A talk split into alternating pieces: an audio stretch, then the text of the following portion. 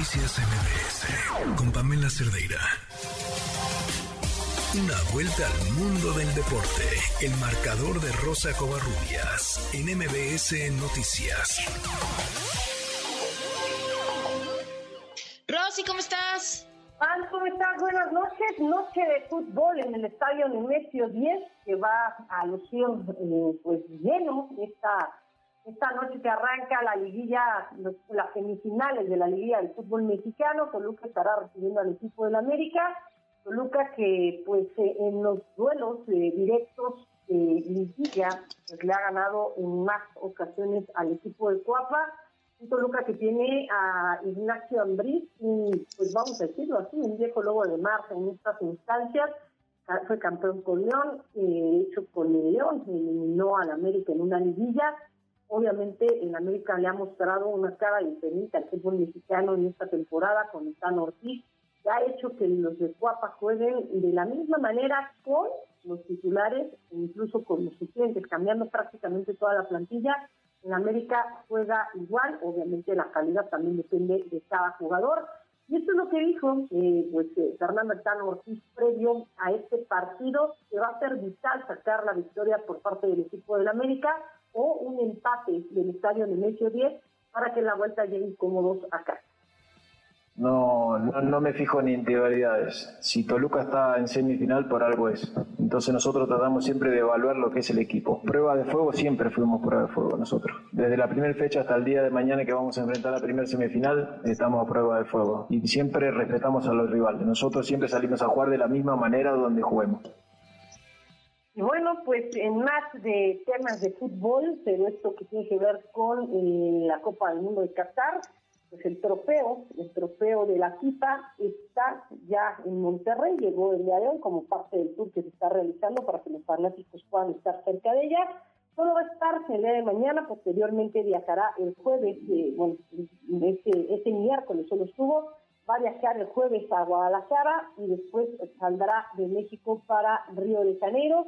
Samuel García, el gobernador de Nuevo León, habló respecto de lo que significa tener pues esta copa a prácticamente un mes de que inicie la fiesta de Qatar 2022. Esperamos con ansia ya este Mundial de Qatar en noviembre con nuestra selección. Desde aquí, desde Monterrey, echamos todas las buenas vibras.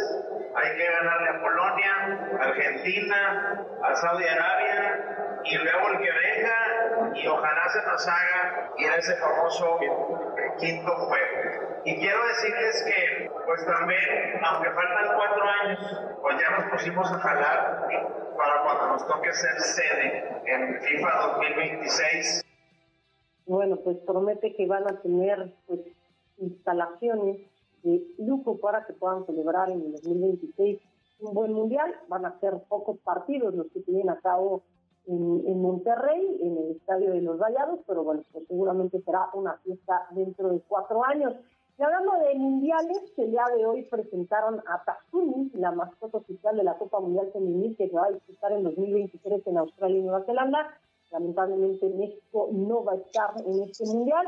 La FIFA hizo el anuncio oficial de este, pues, esta pingüino, una especie endémica de la región, que va a ser la anfitriona de jugadoras y aficionados al fútbol. El nombre de Tatsumi es la unión de palabras en mar de Tasmania, hogar de este pingüino, la unidad, uno de los valores de la Copa del Mundo femenil. Que, por cierto, este sábado en, Nueva Zelanda, en Auckland, va a ser el sorteo del certamen que por primera en historia se jugará con 32 selecciones femeniles.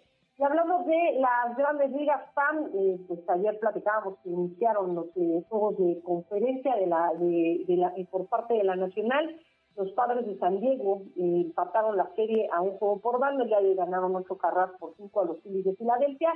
Y los Yankees de Nueva York en la cuarta entrada están empatando a uno con los Astros de Houston.